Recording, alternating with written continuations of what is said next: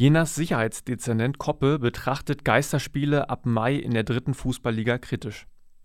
Koppe, der den Jenaer Krisenstab zur Bewältigung der Corona-Epidemie leitet, bezeichnete das Vorhaben des DFB als so wörtlich höchst unrealistisch. Der CDU-Politiker rechnet dem Bericht nach mit einer Verlängerung der Sportstättenschließungen durch die Landesregierung über den 19. April hinaus. Zudem erwarte er nicht, dass das Gesundheitsamt eine Freigabe für einen Sport erteile, in den es zu Körperkontakt kommen kann. Der Deutsche Fußballbund plant derzeit, die unterbrochene Spielzeit im Mai und Juni zu beenden